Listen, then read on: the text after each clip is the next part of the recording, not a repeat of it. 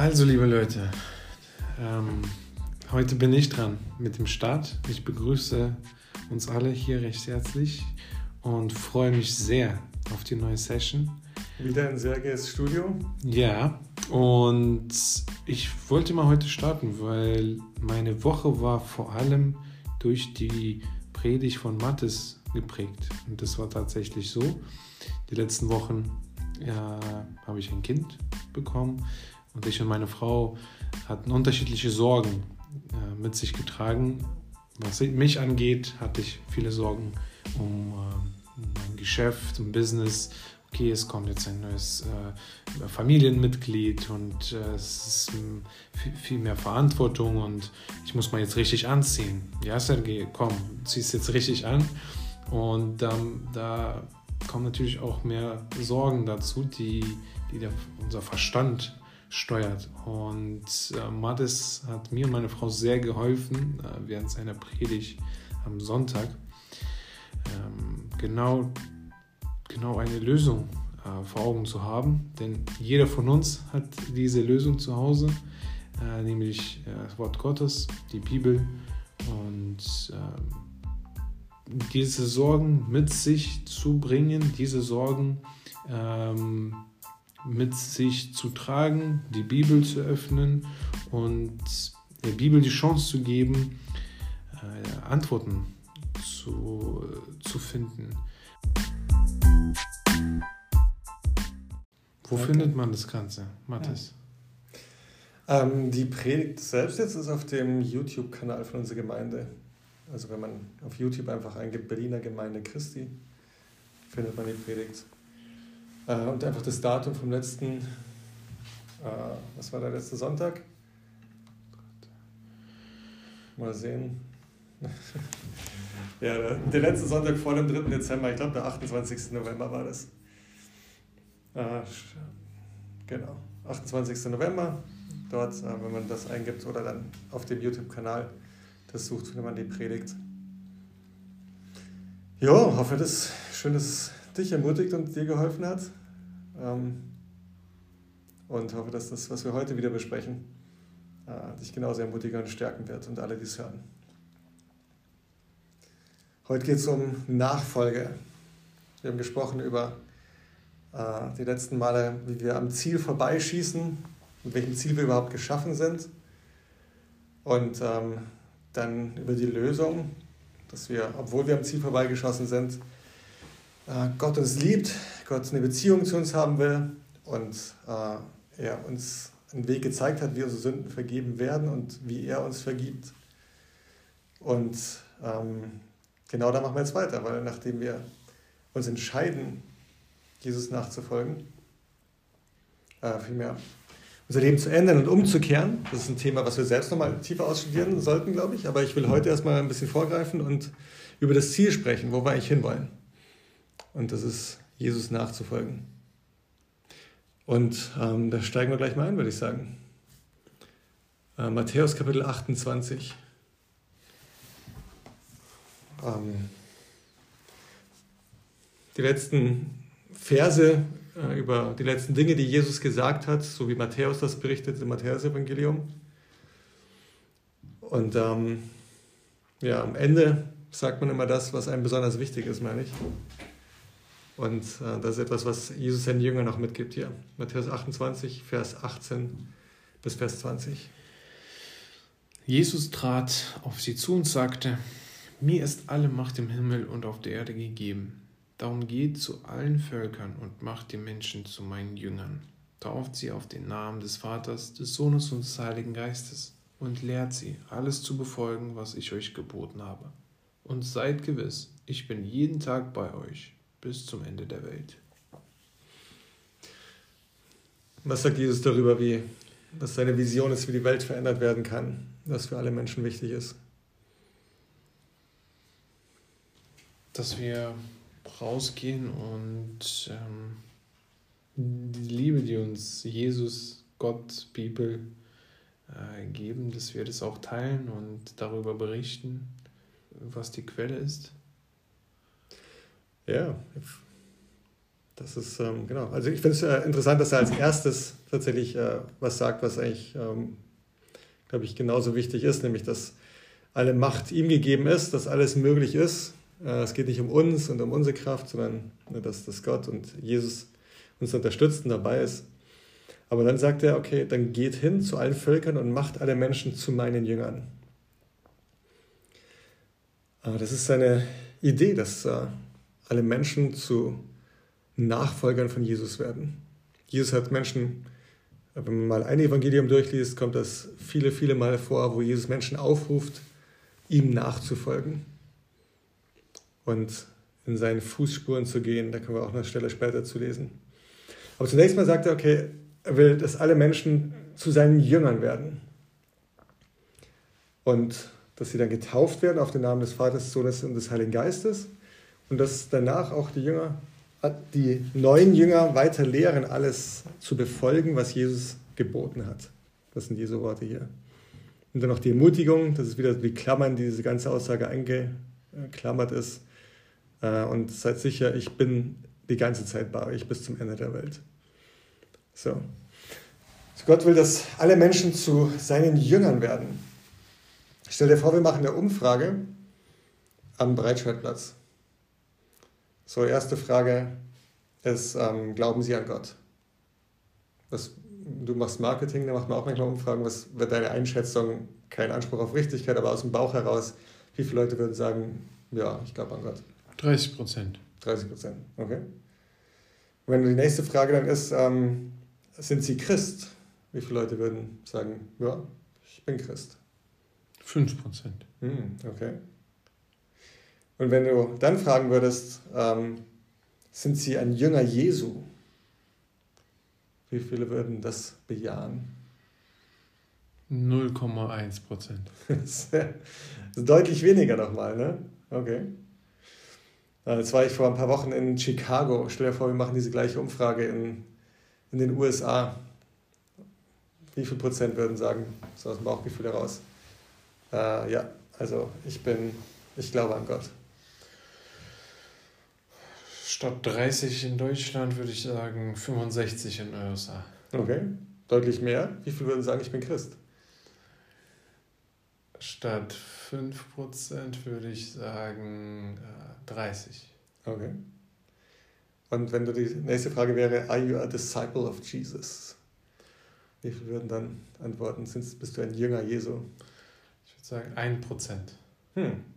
Auch wiederum deutlich weniger. Komisch, ne? Ja irgendwie, also die Umfrage kann man in verschiedenen Teilen der Welt machen und die Ergebnisse werden unterschiedlich, aber es ist sehr wahrscheinlich, also dass die Relationen ähnlich werden.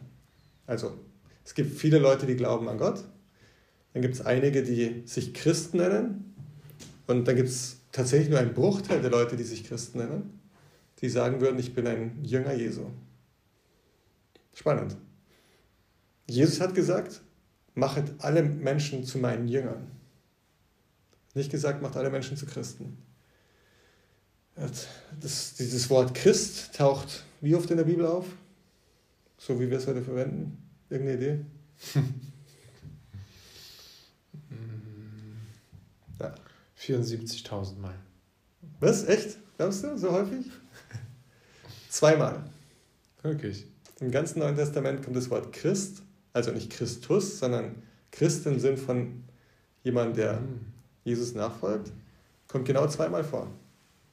Erstaunlich. Weil das Wort Christ war überhaupt nicht gebräuchlich zu der Zeit, als die Bibel geschrieben wurde.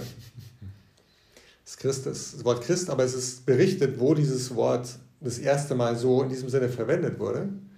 Und die Stelle können wir uns angucken. Schon mal in Apostelgeschichte Kapitel 11.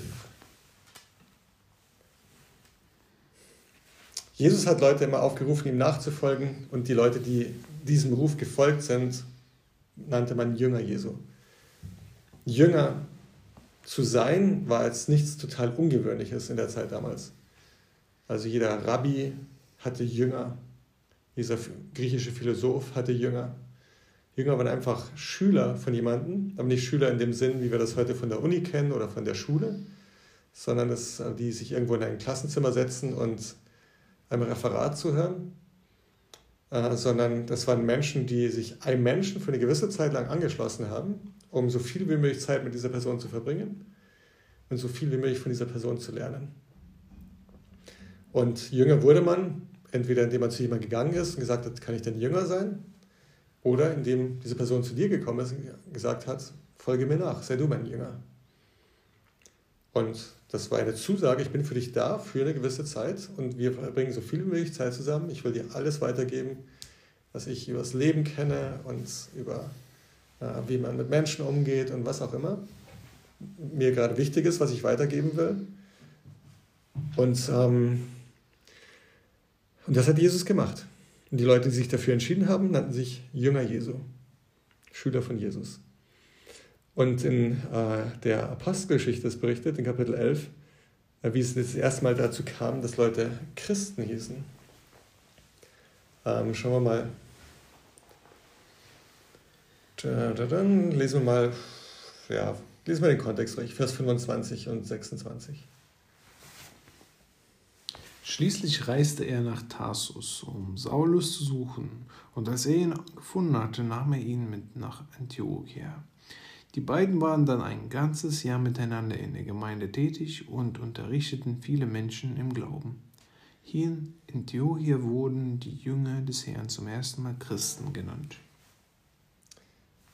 Okay, so es geht um Barnabas in dem Zusammenhang. Barnabas war jemand, der mit Saulus sich sehr eingesetzt hat für die Verbreitung des Glaubens und das, was Jesus gelehrt hat. Jetzt gehen sie nach Tarsus hier, weil da kam Paulus her. Und ähm, er sucht ihn dort. Und dann findet er ihn und nimmt ihn nach Antiochia mit, eine andere große Stadt in der Gegend. Und sie waren ein ganzes Jahr lang dort und haben den Glauben gelehrt. Und dann ist hier ein interessanter Satz, ganz am Ende. Hier in Antiochia wurden die Jünger des Herrn zum ersten Mal Christen genannt. Von wem? Von wem ist eine gute Frage. Ähm, ich habe eine Vermutung, aber das ähm, kann ich nur als Vermutung stehen lassen. Entweder war es eine Selbstbezeichnung, dass die Leute sich selbst anfingen, Christen zu nennen, die Jünger Jesu. Oder, was vielleicht sogar wahrscheinlicher ist, äh, dass sie waren ein Jahr lang dort und es gab mehr und mehr Leute, die Nachfolger Jesu waren. Und die Leute, die das miterlebt haben von außen in der Stadt, äh, fingen an, über die Christen zu reden. Ähm, das griechische Wort hier ist die Verkleinerungsform von Christus, Christianoi. In anderen Worten, die Leute haben die da beobachtet und geguckt, was Paulus da lehrt, vielleicht hier und da was aufgeschnappt. Und dann haben sie sich vielleicht ein bisschen lustig drüber gemacht. Sie haben gesagt, ah, das sind die kleinen Christianoi, das sind die kleinen Christusse. Das sind diese Leute, die so versuchen, wie Jesus zu sein. Und und dann haben sie die bezeichnet als die kleinen Christusse. Und so wurden, und dann ist hier berichtet, dass das erste Mal dort in Antiochia die Jünger Jesu Christen genannt wurden. Und seitdem hat sich dieser Begriff dann mehr und mehr gefestigt und die Leute, die sich entschieden hatten, Jesus nachzufolgen, wurden so vielleicht dann 20, 30, 40, 50 Jahre später auch immer selbstverständlicherweise Christen genannt. Spannend ist trotzdem, dass heutzutage diese Unterscheidung, also dass, dass das ein Riesenunterschied zu sein scheint in der Wahrnehmung. Ja, es gibt so die Christen, die Leute, die vielleicht glauben. Ich meine, was macht da Christen in deren Sinn aus? Die glauben, dass Jesus Gottes Sohn ist und die bekennen sich zu christlichen Werten vielleicht. Und dann gibt es die Jünger Jesu. Die Jünger Jesu, das sind so die richtigen, hingegebenen oder Verrückten oder wie auch immer, aber so ein kleiner Bruchteil davon.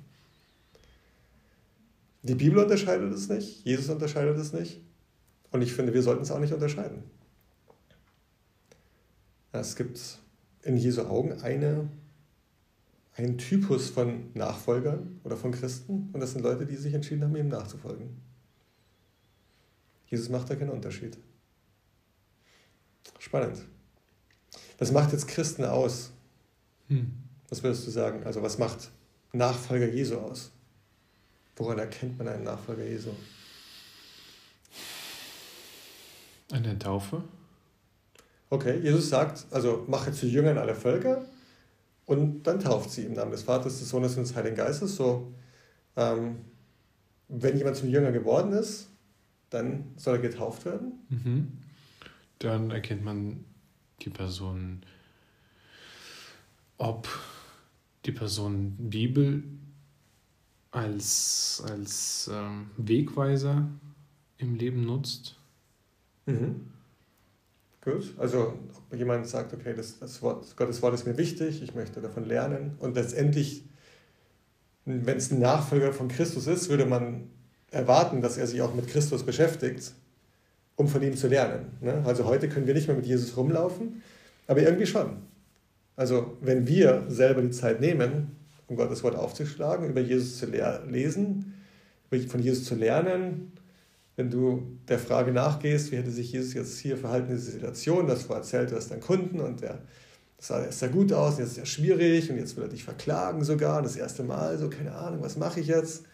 Und dann einfach zu fragen, okay, wow, Jesus, also was mache ich denn jetzt? Und wie wäre Jesus mit dieser Situation umgegangen? Und dem mal nachzuforschen.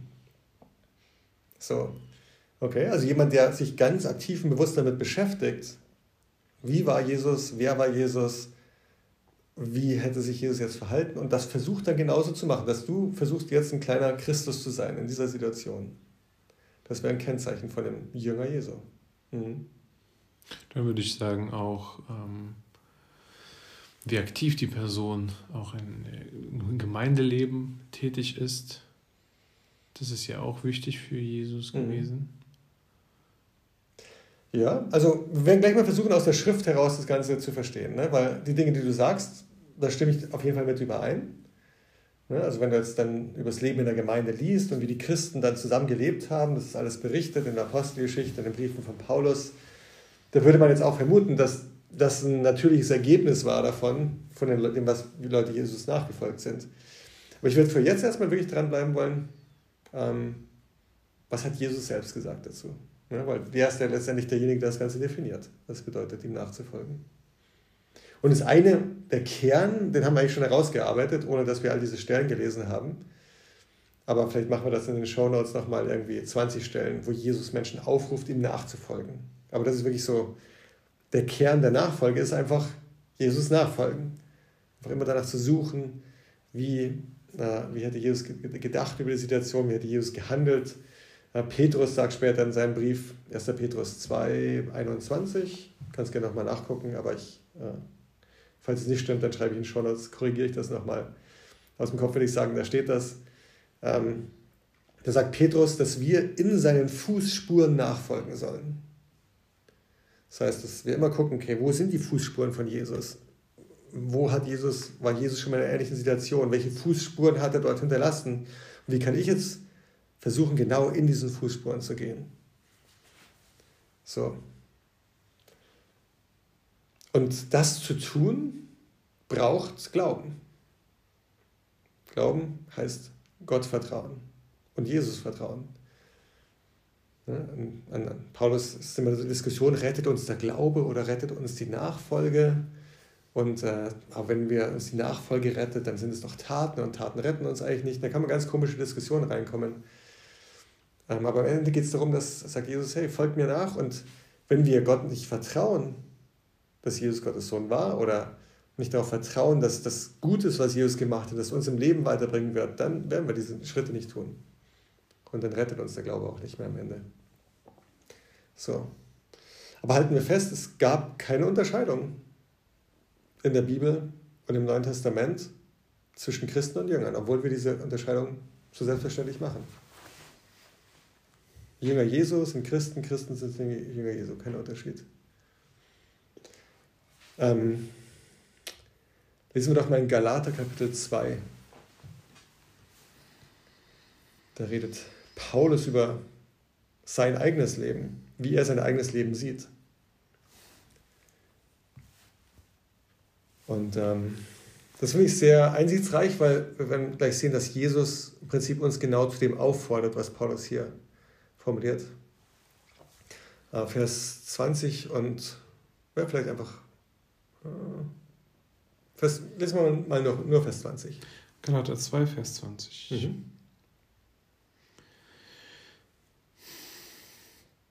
Nicht mehr ich bin es, der lebt, nein, Christus lebt in mir.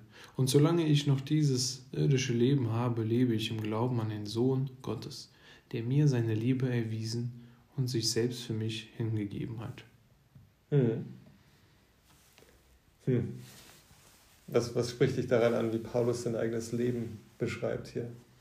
Dass es ihn nicht gibt, ha. sondern Christus ist in ihm, bis er in dieser Welt sozusagen noch da ist. Das ist eine starke Aussage, ne? Nicht mehr ich bin es, der lebt.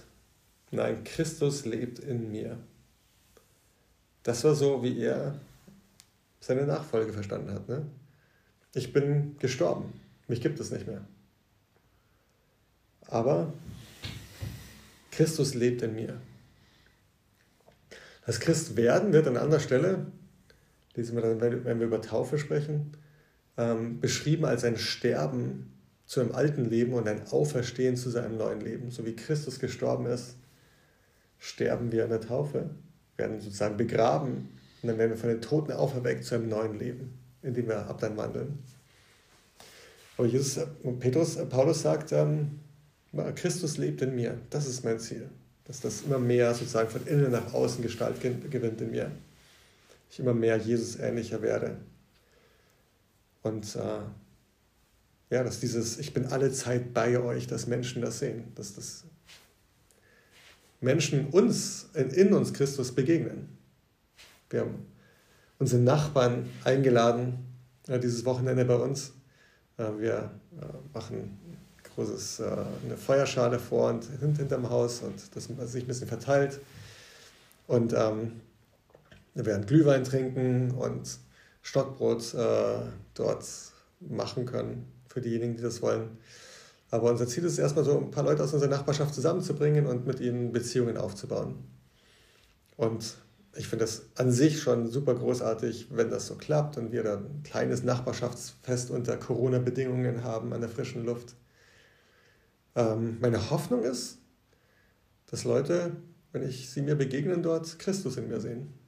Und dass sie Christus in Miriam sehen und in Jonas und äh, vielleicht in Vanessa einfach sehen. Und dass, ähm, und dass das, wenn sie vielleicht noch nicht die Bibel lesen wollen, trotzdem die Möglichkeit haben, Christus kennenzulernen. Und äh, wer weiß, vielleicht gibt es dann Leute, die noch mehr interessiert sind und, äh, und da sich eine Beziehung aufbaut. Aber ich wünsche mir, dass am Morgen, am Samstag, bei diesem Fest Christus in mir sichtbar wird und in mir lebt.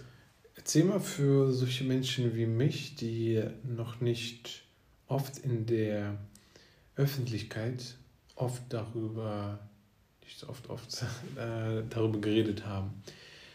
Wenn du zum Beispiel morgen, natürlich ist es situativ und man kann es jetzt nicht irgendwie so planen und so weiter, aber so wie wie kommst du auf das Thema? Ich glaube, es gibt auch einige äh, Zuhörer, die wie ich noch Schwierigkeiten haben, diesen ersten Schritt zu machen und auch bei fremden Menschen das mal anzusprechen. Hast, wie, wie tust du das? Wie hm. wirst du es morgen tun? Gute Frage. Ich würde vorschlagen, lass uns beim nächsten Podcast darauf zurückkommen. Weil du bist schon wieder einen Schritt weiter. Also der Schritt, wie gebe ich das Evangelium weiter, wie teile ich meinen Glauben mit anderen Menschen. Ähm, aber der wichtigste und größte Schritt ist erstmal zu verstehen, ich teile meinen Glauben dadurch, wie ich mit anderen Menschen umgehe, wie ich anderen Menschen begegne. Besonders in schwierigen Situationen kann ich da einen großen Unterschied machen. Menschen können Christus in mir sehen. Dann, wenn ich gestorben bin, wenn es den alten Sergei, wenn der hinten ansteht, äh, der vielleicht auch durchkommen will, der Särge, der mal richtig auf den Tisch haut und mal richtig jemand zur Sau macht, äh, wenn es mal stressig wird oder sonst irgendwas. Aber wenn du sagst, nee, diesen Särge, der ist gestorben, also der, der will hochkommen, das in mir, aber äh, lass mich mal sehen, ob es nicht möglich ist, dass der auferstandene Jesus in mir mehr Gestalt gewinnt. Und ähm, und zur Frage, wie kann man dann wirklich ankommen, über den Glauben ins Gespräch zu kommen, das ist ein nächster Schritt, da können wir das nächste Mal drüber reden. Machen. Aber ähm, lass uns mal in Lukas Kapitel 9 gucken, wie, je, also im Prinzip, das ist eigentlich jetzt genau, was Jesus gesagt hat, worauf sich Paulus letztendlich bezieht, wenn er so äh, diese Perspektive über sein eigenes Leben äußert. So.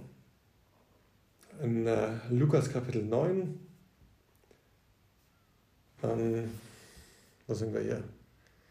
Vers 23 äh, bis Vers 26. Nun wandte sich Jesus an alle und sagte, wenn jemand mein Jünger sein will, muss er sich selbst verleugnen, sein Kreuz täglich auf sich nehmen und mir nachfolgen. Denn wer sein Leben retten will, wird es verlieren. Wer aber sein Leben um meinetwillen verliert, der wird es retten. Was nützt es einem Menschen, die ganze Welt zu gewinnen, wenn er dabei sich selbst ins Verderben stürzt oder unheilbar Schaden nimmt? Vielleicht bis dahin erstmal. Genau. So, okay. Ähm, da gibt es jetzt viele Menschen, die Jesus zuhören. Und viele Menschen, die Jesus ganz klasse finden und ganz großartig finden.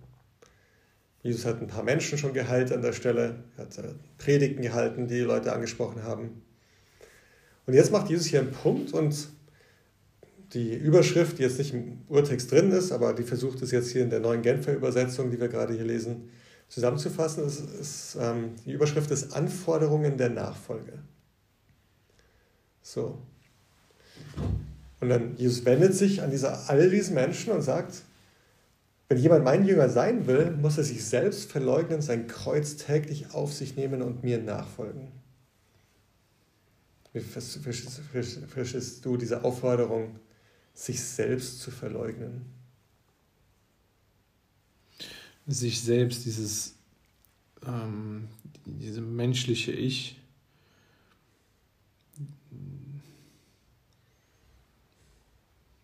Hast du schon mal jemand verleugnet? Oder hat dich jemand verleugnet? Fällt dir ein Beispiel ein? Vielleicht hast du ein Beispiel, dann kann ich es besser erläutern. Ähm, ich denke jetzt zum Beispiel gerade, äh, ich nehme ein Beispiel aus der Bibel. Also, Petrus hat Jesus verleugnet. Wie sah das aus? Was hat er gemacht? Er hat ähm, ihn verraten. Ne, das war Judas, der ihn verraten hat. Die Situation, vielleicht, vielleicht kannst du dich erinnern, als wir über das Kreuz gelesen haben, ist die Situation, da ähm, ist Jesus. Äh, also, dass er gesagt hat, ich war's, also ich kenne ihn nicht. Aha, genau. Genau, also das heißt, er hat ihn nicht verraten, sondern er hat äh, ja, es ist hintergangen, kann man es so sagen. Verleugnet, würde ich sagen. Verleugnet. Ja. Er hat geleugnet, dass er Jesus kennt. Der sitzt dort am, an diesem Feuer dort vor diesem ja. Palast des Herodes und äh, er wird dort verhört. Jesus wird verhört und, und Petrus versucht irgendwie in der Nähe von Jesus zu bleiben, um mitzubekommen, was da passiert. Und dann sagt ähm, Petrus, dann, dann erkennt jemand Petrus, eine, eine Angestellte aus dem Haus dort, und sagt, hey, Moment mal, du bist doch auch einer von den Typen, die die ganze Zeit mit Jesus zusammen gewesen ist. Und da Petrus sagt, nee, ich, nee, nee, nee, nee, also ich war das, ich bin das nicht. Und dann sagt er doch ein zweites Mal, doch, doch, doch, ich habe genau da, hier beim Tempel, da habe ich dich doch gesehen und so. Und er sagt, nein, das bin ich nicht. Und dann kam es nochmal und sagt, doch, doch, doch, also genau da, so. Und dann sagt, sagt Petrus, also ich, ich bin das, ich, ich, also ich kenne den nicht. Ja? Jesus, also Petrus distanziert sich von, von, äh, von Jesus und sagt, okay, ich kenne ihn nicht. So. Jetzt sagt Jesus aber nicht, dass wir ihn verleugnen sollen, sondern dass wir uns selbst verleugnen sollen. Uns, uns selber distanzieren sollen. Ja, wir müssen lernen zu sagen, es gibt diesen fleischlichen, in Worten von Paulus, äh, Serge und es gibt den fleischlichen Mattes und der verhält sich so, wie sich Menschen halt verhalten und der denkt so, wie sich Menschen halt denken und der handelt so, wie Menschen halt handeln. Aber ich will bereit sein zu sagen, ja, den gibt's. Und der ruft vielleicht auch immer wieder, doch, doch, komm, jetzt unbedingt so. Und ja, jetzt hat dich deine Frau wirklich schon genug genervt, jetzt, jetzt setz dich mal durch ja, oder, oder schrei sie mal an oder was auch immer. Hm. So, aber den, er, sagt, er sagt, ich soll bereit sein, mich täglich selbst zu verleugnen. Und sagen, ja, ich weiß, der will, aber den kenne ich nicht mehr. Sondern ich folge Jesus nach. So. Und das ist ein ständiges Ringen. Das ist wie so ein Fitness-Workout. Ja? Das ist am Anfang extrem schwierig und wird vielleicht leichter im Laufe der Zeit, aber die Gewichte werden auch immer schwerer. Also das Leben wird immer komplexer. Du bist verheiratet, hast ein Kind und hast schon Muskelkarte irgendwie vielleicht von dem, was das an Herausforderung mit sich bringt. Und dann nach einer Weile merkst du, okay, ich kann also hier wirklich äh, damit umgehen und mich mehr und mehr wie Jesus verhalten in dieser neuen Situation mit den neuen Herausforderungen. Und dann kommt die nächste Herausforderung. Und im Business genauso. Ne? Du hast jetzt hier ein Setting, aber wenn du mehr Verantwortung übernimmst oder ein größeres Projekt hast oder eine größere Aufgabe hast, dann steigt der Druck und ja, das ist ein ständiges, ein lebenslanges Workout. So, aber das ist, wie wir als Menschen wachsen, davon bin ich fest überzeugt. Und was Jesus sagt, ist, wir können nicht Jünger Jesu sein, wenn wir uns nicht selbst verleugnen. Wenn wir nicht bereit dazu sind, das täglich zu, zu tun, sagt Jesus. Also es gibt keinen Jünger Jesu, der, sich, der nicht bereit ist, sich selbst zu verleugnen.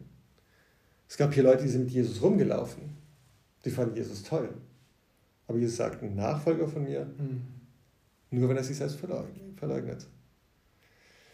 Und sein Kreuz auf sich nimmt, das ist natürlich ein ganz starkes Bild hier. Ein ganz kräftiges Bild, was den Jüngern noch eindrücklicher vor Augen war, als sie gesehen haben, dass Jesus bereit war, sich selbst zu verleugnen. Aus Liebe für die Menschen, die er am Ende gerettet hat, dass er sogar bereit war, am Kreuz zu sterben. Und das ist natürlich das maximale Beispiel, was Jesus da gesetzt hat, dem wir nachfolgen wollen. Dann sagt er aber noch was Interessantes hier in Vers 24. Wer sein Leben retten will, wird es verlieren. Wer sein Leben um meinetwillen verliert, der wird es retten.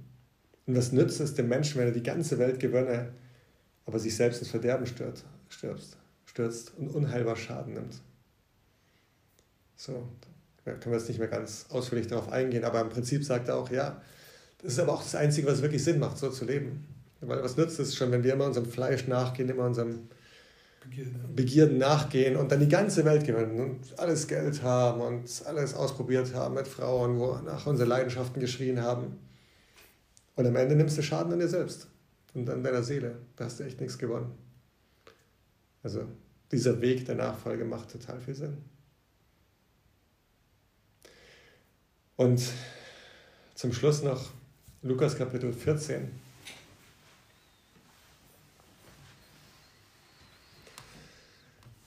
Ähm, es gibt mehrere Stellen, wo Jesus sagt, wer mir folgen will, er stellt eine Bedingung an die Nachfolge. Und das ist eine weitere Stelle hier in Lukas Kapitel 14. Äh, das ist hier in der neuen Genfer Übersetzung die Überschrift, was kostet es, ein Jünger Jesu zu sein? Hm, mal schauen, Vers 25, ich kann es mal lesen. Scharen von Menschen begleiteten Jesus, als er weiterzog. So wieder so eine Situation. Ganz viele Leute finden Jesus richtig klasse. Mhm. Da wandte er sich zu ihnen und sagte, wenn jemand zu mir kommen will, muss er alles andere zurückstellen. Vater und Mutter, Frau und Kinder, Brüder und Schwestern, ja sogar sein eigenes Leben, sonst kann er nicht mein Jünger sein. Wer nicht sein Kreuz trägt und mir auf meinem Weg folgt, der kann nicht mein Jünger sein. Und ich lese mal den ganzen Zusammenhang. Angenommen, jemand von euch möchte ein Haus bauen. Setzt er sich da nicht zuerst hin und überschlägt die Kosten? Er muss doch wissen, ob äh, seine Mittel reichen, um das Vorhaben auszuführen. Sonst kann er, nachdem er das Fundament gelegt hat, den Bau vielleicht nicht vollenden. Und alle, die das sehen, werden ihn verspotten und sagen, Seht euch das an. Dieser Mensch hat angefangen zu bauen und war nicht imstande, es zu Ende zu führen. Oder nehmen wir an, ein König macht sich auf, um gegen einen anderen König in den Krieg zu ziehen.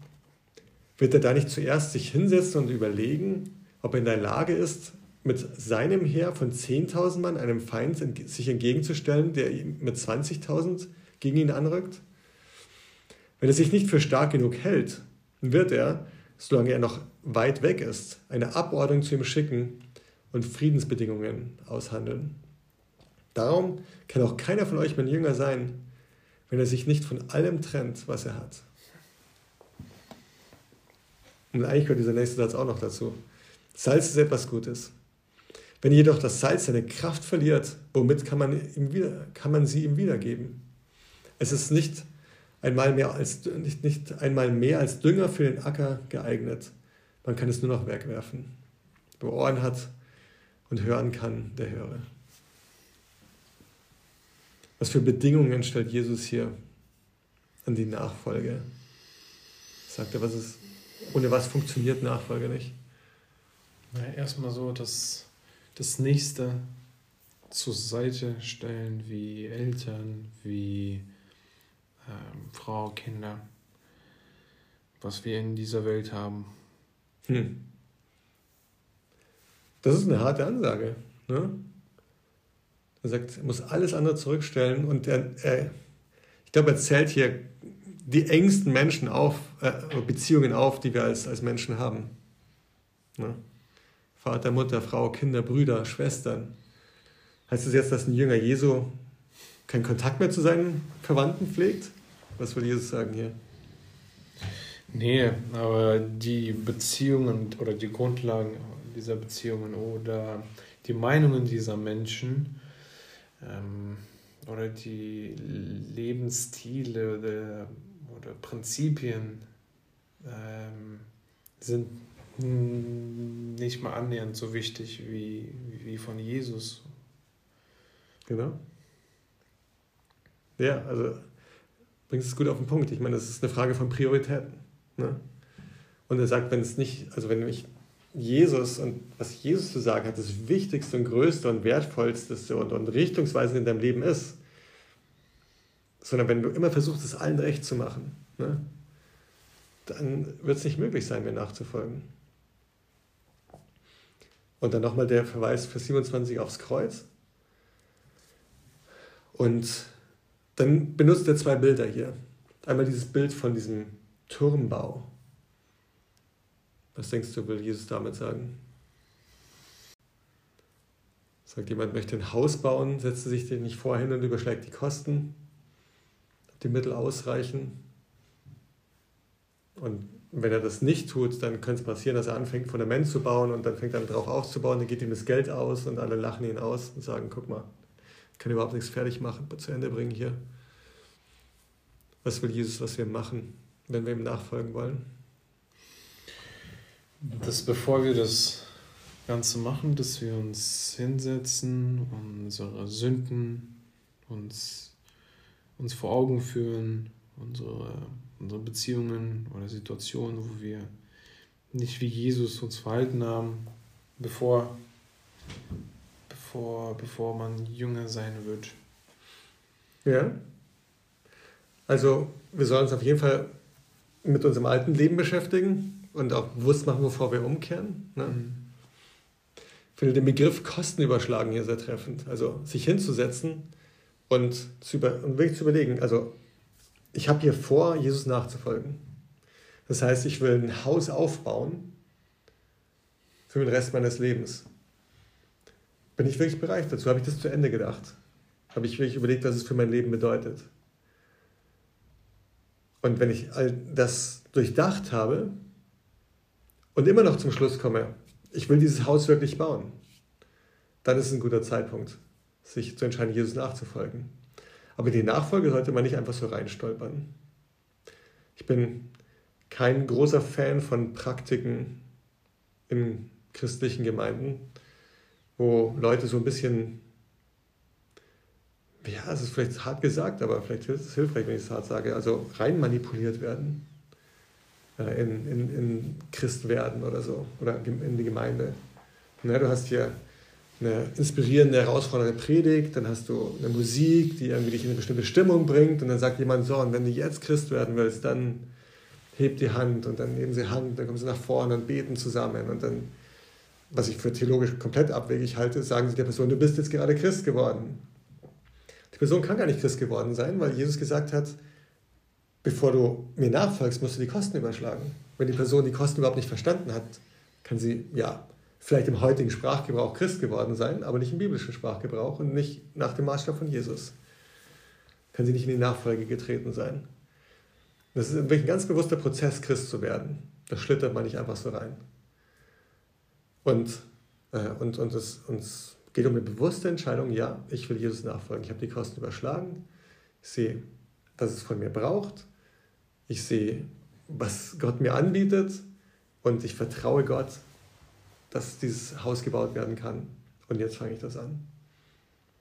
Und dieses andere Bild ähm, ist äh, das Bild von einem König, der einen Krieg ziehen will, aber sich auch vorhinsetzt und äh, zuerst überlegt, ob er in der Lage ist, gegen diesen anderen König, der doppelt so viele Soldaten hat, auch zu gewinnen. Und wenn er klug ist und merkt, wow, der ist eigentlich zu mächtig, dieser König, dann, ähm, dann schickt er mal besser jemanden hin, um Friedensbedingungen auszuhandeln. Was denkst du, was soll das, dass Jesus dieses Beispiel in dem Zusammenhang auch noch erklärt? Was will er seinen Zuhörern sagen?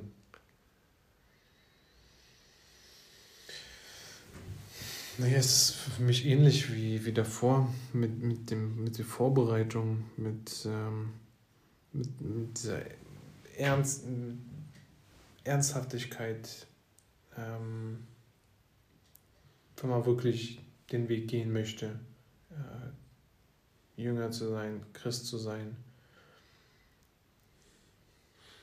Ja, das ist ähnlicher Gedanke, ne? überschlag mal die Kosten darüber. Ich finde aber noch eine andere Aussage da drin, äh, die mich anspricht, ist nämlich, das ist für mich die Aussage, guck mal, du bist der König, der einfach viel zu wenig Soldaten hat. Du bist jetzt der König, der auf dem Thron sitzt, sozusagen dein eigenes Leben regiert. Und da ist ein anderer König, der ist einfach, machen wir uns nichts vor, viel größer und stärker als du. Das ist Gott. Mhm. Willst du jetzt wirklich einen Krieg ziehen gegen Gott? Ist das, was du mit deinem Leben machen willst? Oder wäre es nicht besser, mit Gott Frieden zu schließen und mit ihm an seiner Seite zu kämpfen? Gemeinsam. Aber im Prinzip sagt er auch, ich weiß, dass meine Anforderungen an Nachfolge sehr hoch sind. Aber auf der anderen Seite gibt es nichts Vernünftigeres für uns Menschen, unser Leben mit Gott zu leben, anstatt gegen Gott zu kämpfen. Also auch darüber sollte man die Kosten überschlagen, wenn man sich gegen Gott entscheidet und gegen einen Nachfolger. Ja. Ne?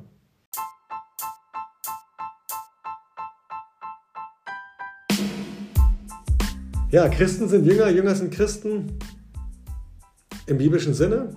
Heutzutage in unserer Welt ist das, sind äh, nicht alle, die sich Christen nennen, Jünger Jesu.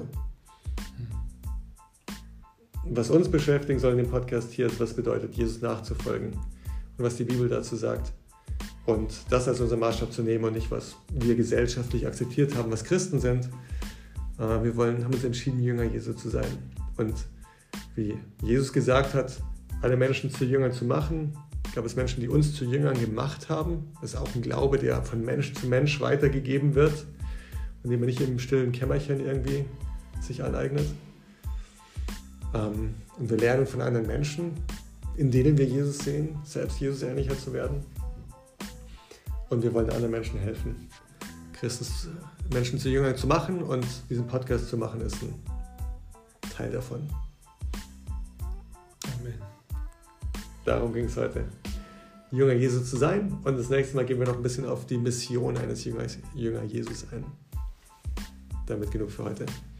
Schöne Woche für alle.